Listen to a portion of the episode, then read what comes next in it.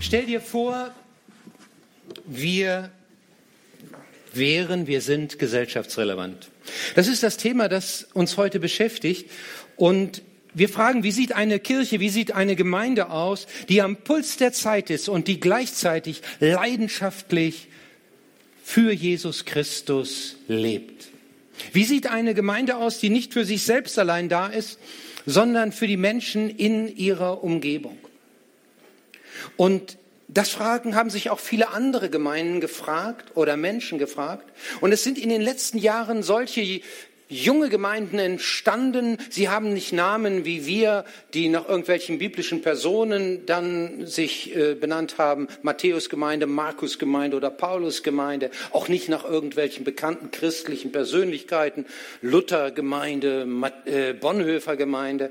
Sondern sie nennen sich schlicht Gemeinde für Aschaffenburg, Gemeinde für Bonn oder Kirche für Düsseldorf, Kirche für Oberberg. Sie können auch dann ganz schlicht sich so benennen wie Berlin-Projekt oder Hamburg-Projekt. In dem Sinne, wir wollen für die Stadt sein. Das haben Sie sich ausdrücklich auf die Farmen geschrieben. Sie wollen die Stadt fördern, den Glauben im Alltag aktiv leben und engagieren sich deshalb auch kulturell und sozial.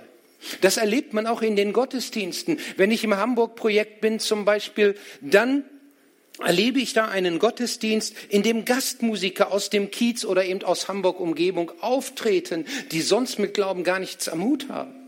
Aber diese Gemeinde möchte sie bewusst einbeziehen. Sie möchte ihnen eine Plattform geben. Und man merkt auch, diese Gemeinden leben nicht für sich selbst, man sieht das auch, wenn man hineinschaut, da ist jung und alt gemischt. Da sind Leute, die sind erst vor kurzem zum Glauben gekommen und da sind Leute schon länger mit Christus unterwegs. Inspiriert wurden diese jungen Gemeinden in den meisten Fällen durch einen presbyterianischen Pastor, der mitten in New York, in Manhattan, seine Gemeinde gegründet hat. Inzwischen kommen zu dieser Gemeinde von Timothy Keller 6000 Leute jeden Sonntag. Aber sie haben nicht nur diese Gemeinde, sondern sie haben etwa 250 weitere Gemeinden mit ins Leben gehievt, in 48 verschiedenen Städten.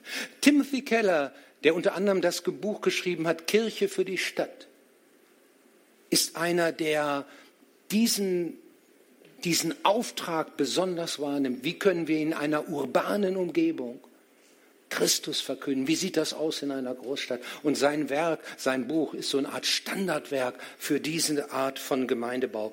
Aber so grundlegend neu ist die Idee Kirche für andere nicht. Sie hat vielleicht andere Formulierungen damals verwandt, aber ganz stark bekannt wurde sie durch das, was in einem Brief steht, der am 3. August 1944 aus Berlin-Tegel, aus dem Gefängnis Berlin-Tegel geschrieben wurde. Und es ist ein bemerkenswertes Datum. Das war nur kurz nach dem gescheiterten Stauffenberg-Attentat auf Hitler. Und einer, der in der Vorbereitung mit dabei war, war Dietrich Bonhoeffer. Und er wusste jetzt, jetzt ist es aufgeflogen und es wird nicht einfach sein, hier aus diesem Gefängnis oder das Gefängnis überhaupt lebend noch zu verlassen. Und so schreibt er umso klarer, Kirche ist nur Kirche, wenn sie für andere da ist. Sie muss an den weltlichen Aufgaben des menschlichen Gemeinschaftslebens teilnehmen, nicht herrschend, sondern helfend und dienend. Und was er dann weiter formuliert, das ist Umstürzendes für die Pfarrer und auch für die Kirchen. Er sagt, wir sollen Salz der Erde statt Betreuungskirche sein, Licht der Welt statt Insel der Frommen. Und äh, dann ist das ja eine Welt, von der er das sagt, die ganz feindlich gegen ihn sich verhielt, die Welt des Nationalsozialismus. Aber genau für diese Welt, für die Menschen, die darin leben, sollen wir Kirche für andere sein, sagt er. Und das erinnert an einen Brief, der viele Jahrhunderte früher geschrieben wurde und dessen Autor Gott selbst ist. Und der in diesem Brief zunächst einmal klar macht, gesellschaftsrelevant heißt, sage zu sein bedeutet, sage Ja zur Situation. Wenn Gott dich wohin führt, sage Ja zur Situation. Und das will ich erläutern.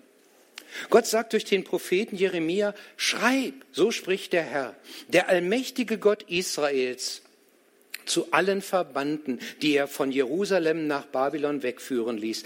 Baut euch Häuser, wohnt darin, Legt Gärten an und ernährt euch von ihren Früchten. Heiratet und zeugt Kinder. Wählt für eure Söhne Frauen aus und lasst eure Töchter heiraten, damit auch sie Kinder zur Welt bringen.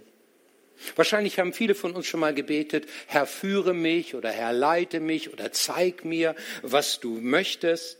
Aber dieser Vers, der passt meist nicht in dieses Gebet, das uns dann so vor Augen steht. Denn wenn wir so beten, meinen wir oft etwas, was uns gut tut, was für uns angenehm ist. Aber dieser Vers, der zeigt an, das geht nicht nur darum, was uns gut tut. Es heißt ja hier, so spricht der allmächtige Gott Israels zu allen Verbannten, die er von Jerusalem nach Babylon wegführen ließ. Für die Juden war es nicht Gott, der sie dahin geführt hat, sondern es war ein heidnischer König, Nebukadnezar. Und der war alles andere als ein Freund Israels oder ein Freund Gottes. Auf seinen Befehl hin musste die gesamte religiöse und politische Elite das Land verlassen. Familien wurden getrennt. Die Armen blieben da und die Führer mussten mit nach Babylon. Ein Riss ging durch das Volk. Und man kann sich ja vorstellen, wenn man in solch eine Situation hineingeführt wird, in ein fremdes Land, das könnten diejenigen, die hier äh, in den letzten Jahren zu uns kommen, schon aus ihrer Perspektive allein sagen. Aber wenn man noch so deportiert ist, wie das damals die Juden waren, dann hast du einen Gedanken. Weißt du welchen? So schnell wie möglich weg. So schnell wie möglich weg. Das ist nicht der Ort, wo ich bleiben möchte. Das ist nicht der Ort, wo mich Gott hingestellt hat. Das kann es nicht sein. Das war ja für die Juden noch besonders, denn Babylonien, das war ein heidnisches Reich und das war aus dem jüdischen Verständnis heraus auch ein unreines Land. Nein, das kann unmöglich Gottes Wille sein. Und nun hören Sie von Gott, so spricht der Herr Zebaat, der Gott Israels, baut euch Häuser und wohnt darin, pflanzt Gärten und esst ihre Früchte, nehmt euch Frauen und zeugt Söhne und Töchter. Das heißt, kein depressiver Zurück, Rückzug aus dieser Welt. Nicht zu sagen, nein, wir bleiben für uns, wir leben für uns. Nein, lebt in dieser Welt nicht neben, sondern inmitten der anderen. Sagt Ja zu der Situation, in der ihr jetzt leben müsst und die ihr vielleicht auch so nicht versteht. Gott sagt, ich weiß, wofür es gut ist, denn ich habe einen Auftrag und einen Plan. Und ich will euch auch sagen, ich habe Gedanken des Friedens und nicht des Leides. Ich will euch Zukunft und Hoffnung geben, auch wenn ihr davon im Moment noch nichts spürt. Es gibt ja auch in unserem Leben solche Situationen, wo wir eigentlich sagen, so schnell wie möglich hier weg. Wo unser Gebet eigentlich nur ist, ändere diese Situation. Ändere diese Situation. Und Gott sagt, ich habe einen Plan. Ich stelle dich da mitten hinein. Er will nicht, dass wir uns zurückziehen aus dieser Welt, sondern es heißt ja, lebt inmitten dieser Welt, baut Häuser, pflanzt Gärten, zieht Kinder groß. Und was das für Einzelne bedeutet, die Christ, mit Christus unterwegs sind, das schreibt Paulus im Neuen Testament. Er sagt, alles, was ihr tut, mit Worten oder Werken, das tut alles im Namen Jesu Christi, eures Vaters und dank Gott dem Vater dabei. Das heißt, lasst euren Alltag von Gott durchdringen. Ob ihr beim Einkauf, bei der Gartenarbeit oder mitten im Betrieb seid. Lebt ganzheitlich, nicht nur am Sonntag, haben wir mit Gottes zu tun, sondern auch am Montag. Für uns als Gemeinde bedeutet das, wir wollen mitten in diesem Stadtteil sein. Wir wollen in dieser Stadt bewusst leben und auch das wahrnehmen, was um uns herum da ist. Wir wollen wahrnehmen, was die Menschen um uns herum beschäftigt, was ihre Themen sind. Und wir wollen, wir wollen in das hineinsprechen, was sie bewegt. Das bedeutet, dass wir eine Sprache und einen Stil finden, den man versteht. Barrierefreie Predigt nenne ich das mal, die auch ein Normalo versteht. Wir wollen auch in den Formen uns breit aufstellen. Dieser Gottesdienst ist jetzt anders als der, der um 10 Uhr war. Der 10 Uhr ist deswegen nicht schlechter, wertvoller oder besser. Aber wir merken, wir müssen die Sprachen sprechen und auch die Formen finden, in denen Menschen heute zurechtkommen. Wenn das heute da im Weserkurier steht, die schauen ja immer nur auf das Bunte. Aber uns ist es wichtig, hier leben nicht nur Menschen, die sich hier im Zwölfer zu Hause leben, im Kuchtin. Genauso gibt es Leute, die brauchen einen ruhigen Gottesdienst. Wie auch immer. Wir wollen bereit sein, diese Stile und Formen, soweit es geht, möglichst aufzunehmen und zu, zu, ähm, einzubinden. Aber natürlich auch in den Themen. Die Bewahrung der Schöpfung ist ein zutiefst christliches Thema. Und deswegen ist das Thema des Klimas nicht nur für die Friday for Future Bewegung äh, vorzuhalten, sozusagen. Es muss uns auch bewegen.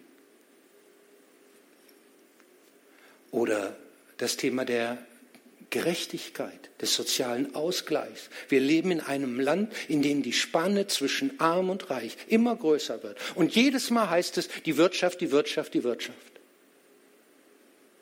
Das kann uns auch nicht kalt lassen.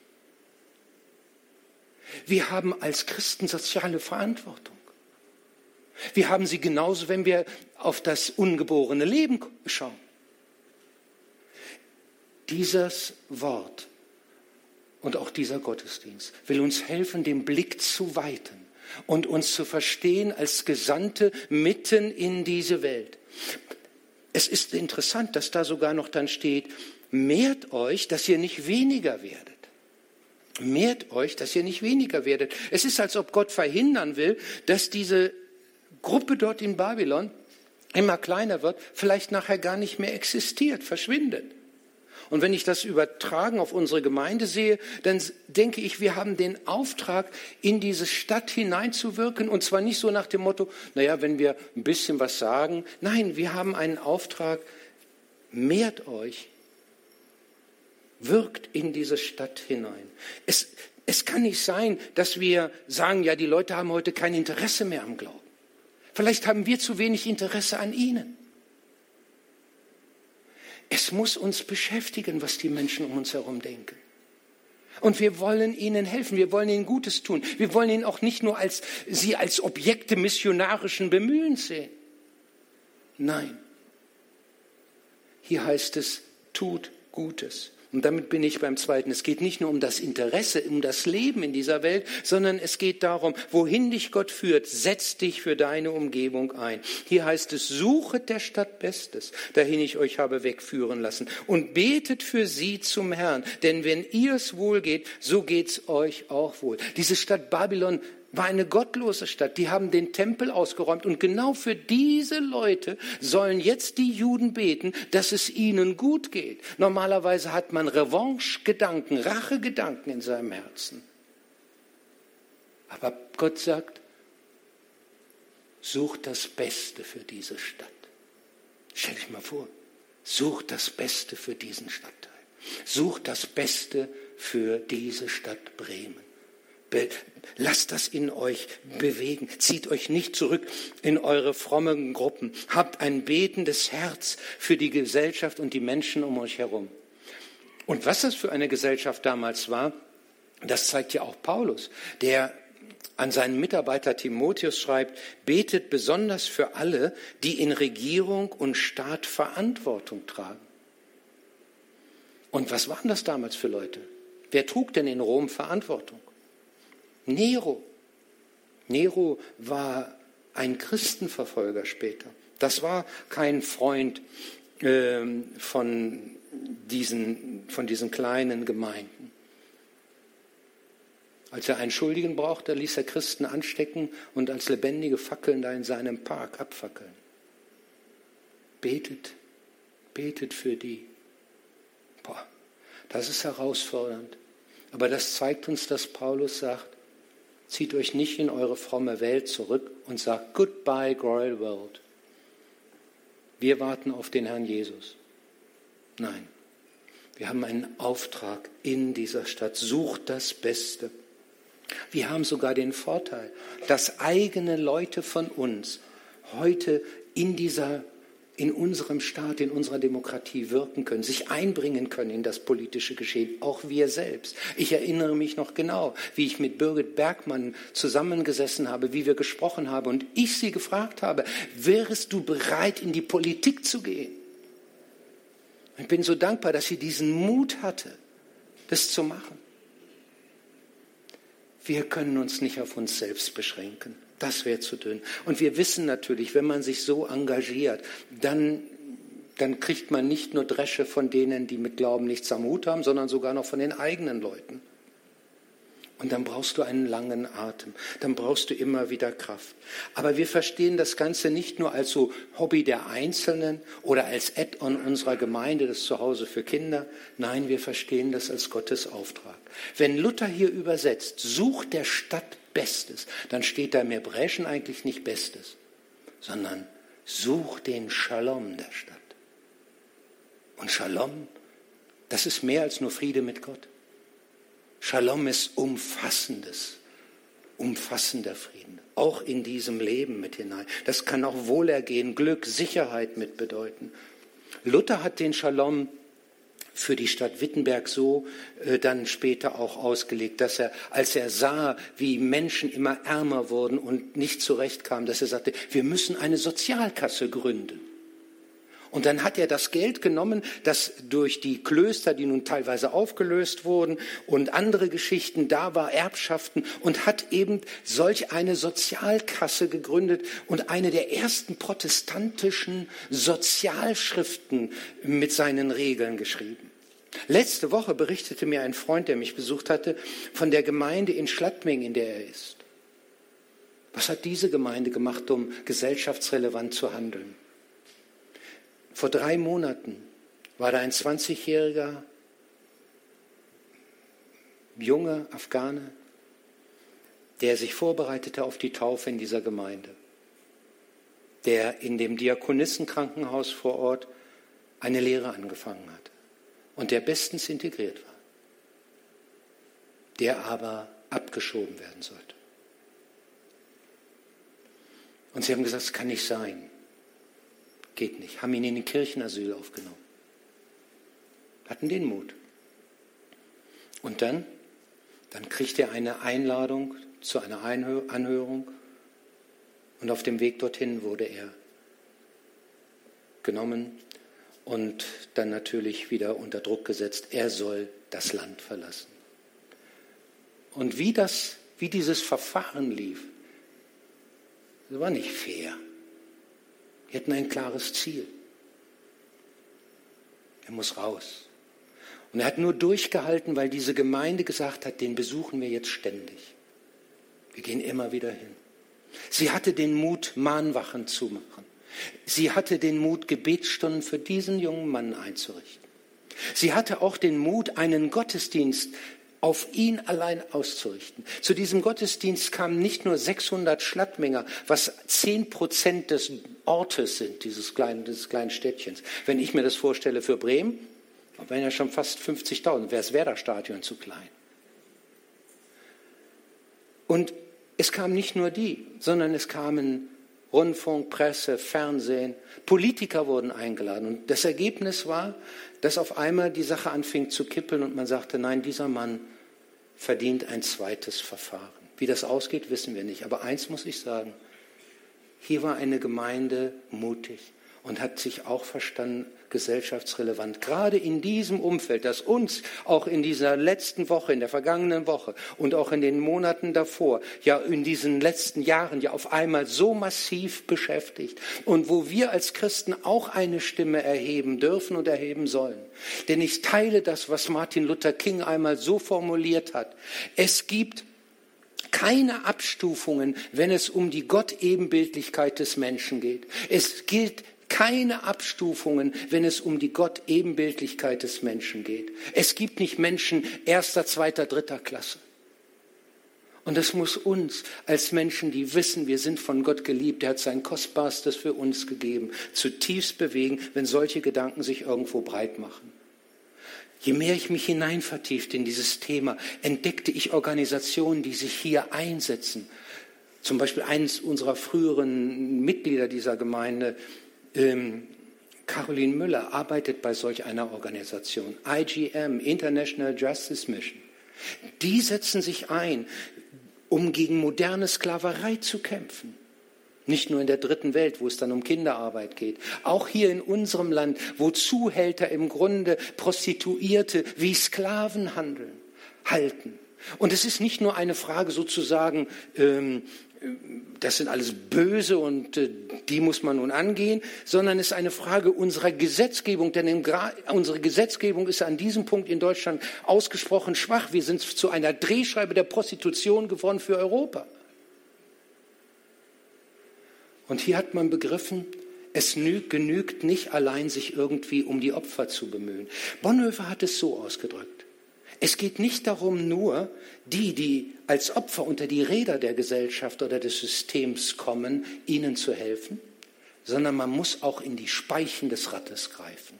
Das heißt, man muss gucken, wie kann man Strukturen, Gesetzgebungen, wie kann man solche Dinge mit beeinflussen. Und ich finde das wichtig, dass wir so einen Gedanken haben. Ich male ein Bild, wir sind da unterschiedlich unterwegs, aber dass wir mal ein Bild verstehen von dem Auftrag, wie ich ihn jedenfalls für diese Gemeinde und für Christen mitsehe. Ich habe dann mich beschäftigt mit Menschen im Rahmen dieser Predigt, die auch auf diesem Gebiet Besonderes bewirkt haben. Ich denke an William Wilberforce, der sich einsetzte, sein Leben lang einsetzte für die Abschaffung der Sklaverei. Und drei Tage vor seinem Tod kam das entscheidende Gesetz durch. Wer von uns weiß, dass heute fast eine Milliarde Menschen in Genossenschaften organisiert sind und dass diese Genossenschaften, diese Genossenschaftsidee durch Friedrich Wilhelm Reifeisen, den Namen kennt man von der Reifeisenbank mehr auf dem Land als hier in der Stadt, aber da gibt es das viel mehr, dass die durch ihn gegründet sind, der das bewusst als christlichen Auftrag sah, weil er merkte, wie die Bauern von den Kreditheilen mit Zinsen zum Teil von 18 Prozent so ausgenommen wurden, dass sie nachher keine Chance mehr hatten, diese, das zurückzuzahlen und in bitterer Armut landeten. Und dann gründete er dieses, diese Genossenschaftsvereine. Oder steht uns vor Augen, dass der Gründer des Roten Kreuzes, Henri Dunant, bewusster Christ war? Und das Rote Kreuz gründete? Er hat nicht nur das Rote Kreuz gegründet, er war in, äh, mitbeteiligt bei der Gründung des internationalen CVJMs. Er war begründet äh, mit dabei, als die Evangelische Allianz in der Schweiz gegründet wurde. Er wurde eine Zeit lang völlig vergessen bis ihn ein Journalist durch ein Interview ähm, dann wieder in, die, in den Blickpunkt der Öffentlichkeit hob. Und dann wurde er überschüttet mit Ehrungen. Dann bekam er 1901 sogar den Friedensnobelpreis. Aber er selbst blieb ein ganz bescheidener Christusmensch. Sein Testament endet mit dem Satz, ich bin ein Nachfolger Jesu, sonst nichts. Ich bin ein Nachfolger Jesu, sonst nichts. Und wo wir schon beim CVJM sind, wer von uns weiß, dass der amerikanische CVJM-Sekretär James Naismith der Erfinder des Basketballs ist. Damals war American Football das große, das große Sportsgeschehen, bis heute ja auch in Amerika. Und Naismith sagte, es kann nicht sein, dass wir eine Gesellschaft werden, wo wir uns auf Dauer alle mit ausgeschlagenen Zähnen entgegenlächeln, jedenfalls die Männerwelt. Es muss doch einen Sport geben, einen körperlosen Sport gewissermaßen, wo das anders ist, wo der Ball nicht auf der unteren Ebene da so ist, wo es gerangelt wird, sondern auf der oberen, oberen Ebene. Und er ging durch seine Turnhalle, überlegte, betete, und dann kam ihm folgender Gedanke. Er nahm zwei Obstkörbe und ließ sie vom Hausmeister an die Balustradenkante der Turnhalle annageln. Drei Meter fünf hoch. Bis heute hängen alle Basketballkörbe auf drei Meter fünf. Weil einer gesagt hat, ich möchte Verantwortung mit übernehmen. Er hat übrigens nicht nur den Basketball erfunden, sondern war dann auch stark mit beteiligt äh, beim, beim Volleyball. Und der Football ließ ihm keine Ruhe. Und so kam ihm der Gedanke, muss es vielleicht einen anderen Helm geben. Und dann gab, war er derjenige, der diesen amerikanischen Footballhelm ne, erfunden hat. Warum? weil er sagt, es kann mich nicht kalt lassen, wie es um mich herum geht. Je mehr ich mich damit beschäftigt habe, desto mehr hat es mich gepackt. Und ich habe gedacht, ich ging runter, nachdem ich mich in, wir haben ja viele Bücher zu diesen Themen und Biografien, ging runter von meinem Arbeitszimmer in die Küche zu meiner Frau und sagte, du weißt du, wenn ich noch jünger wäre und wenn ich noch Kraft hätte, ich würde mein Leben auch noch dafür geben wollen. Und ich frage dich, du bist jünger vielleicht, ein paar ältere, hallo, ähm, gibt es auch noch, aber ähm, wäre das etwas, wo du sagst, ja, ich möchte nicht dieses bürgerliche Leben. Hauptsache mein Konto, mein Auto, mein äh, kleines Häuschen, mein Vorgarten und Gartenzwerg davor. Nein, ich möchte leben für den Auftrag, den Gott uns gegeben hat. Und das heißt auch für die Menschen um uns herum. Und das geht nur, und das ist das Letzte, was hier Jeremia schreibt, wenn es von Herzen geschieht. Wenn Gott dich wohin führt, dann sei von Herzen dabei. Und dieses von Herzen, das hat für mich zwei Richtungen. Die eine Richtung ist die Richtung zu Gott, das Herz für Gott. Und das andere ist die Richtung zum Menschen, das Herz für Menschen. Hier heißt es, wenn ihr mich von ganzem Herzen sucht, so will ich mich von euch finden lassen. Das verspreche ich euch. Ich finde das so ein großartiges Versprechen Gottes, dass er demjenigen, der unterwegs ist, der auf der Suche ist und sagt, wenn du mich suchst, ich will mich von dir finden lassen. An mir liegt's nicht. Ich spiele nicht versteckt mit dir. Aber das gilt ja auch nicht nur für den Anfang des Glaubens. Das gilt auch für den Weg, wenn wir unterwegs sind und uns die Puste auszugehen scheint, wenn wir uns für andere einsetzen oder auch für Gott einsetzen. Ich fand auch so stark, dass in diesem Wort ja steht, zeugt Kinder und lasst eure Töchter und Söhne auch heiraten. Und da dachte ich, ja, das bedeutet doch, dass ich nicht als älterer Mensch zum Beispiel denke, naja, das betrifft mich nicht mehr. Ich habe noch 20 Jahre vielleicht oder ein paar mehr, weiß ich nicht genau. Aber das, das ist dann, das interessiert mich nicht mehr. Nein.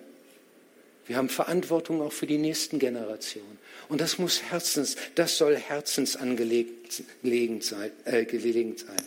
Und äh, da muss Jeremia seinen Leuten erklären, dass, dass diese Zeit in Babylon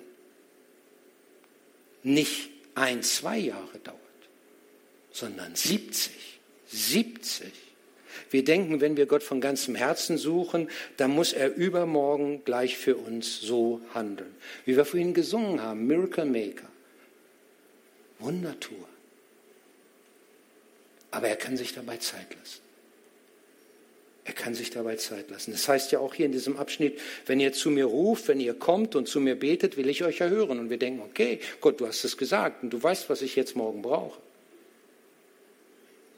Aber Gott kann sich manchmal Zeit lassen. Und er sagt, ich weiß wohl, was ich für Gedanken über euch habe. Es sind Gedanken des Friedens und nicht des Leides. Aber ich habe manchmal auch einen Auftrag inmitten eurer schweren Situation.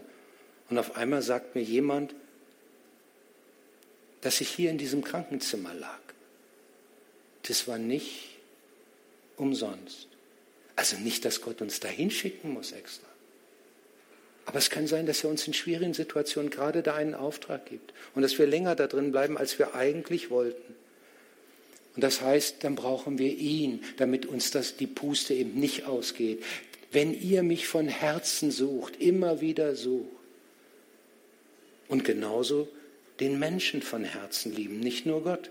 Das macht Jesus ja deutlich. Das ist das, wo er sagt, da hängt der ganze Glaube drin. Du sollst Gott lieben von ganzem Herzen und deinen Nächsten wie dich selbst. Wenn ich an gesellschaftsrelevantes Handeln denke, dann bin ich zutiefst davon überzeugt, es geht um diese zwei Herzenseinstellungen. Gott von ganzem Herzen lieben und den Menschen ebenso wie wir uns selbst lieben. Aber die Frage ist, ist es deine Vision? Wäre das das Bild, wäre das die Haltung, mit der du leben möchtest. Dabei ist es klar, als Einzelne sind unsere Einflüsse da sehr unterschiedlich und unsere, äh, das, was wir bewirken können. Manchmal ist das nur im Nanobereich. Manchmal können wir vielleicht auch nur beten für die, die nun vorne äh, irgendwo kämpfen und ringen. Wir können aber unser Interesse zeigen, indem wir nachfragen. Mir geht es darum, dass wir eine Gemeinde sind und uns geht es darum, die nicht für sich selbst lebt, die nicht in sich selbst Genüge findet, sondern die sagt, jawohl, wir sind unterwegs, um anderen zu dienen. Bist du mit dabei? Willst du das? Wäre das das Bild, wo du sagst, da setze ich mein Leben für ein? Das würde mich freuen. Und ich glaube, das freut vor allen Dingen Gott selbst. Ich möchte beten. Herr Jesus Christus, du bist ein Herr, der in diese Welt gekommen bist. Du selbst bist nicht im Himmel geblieben, sondern hast ihn verlassen, um für uns und andere alles zu geben. Schenk, dass wir auch bereit sind, da wo du uns hingestellt hast, an die Plätze und Orte, mutig für dich und andere da zu sein. Wir brauchen dich dafür und wir danken dir, dass du uns sagst, du bist da, du bist bei uns alle Tage. Amen.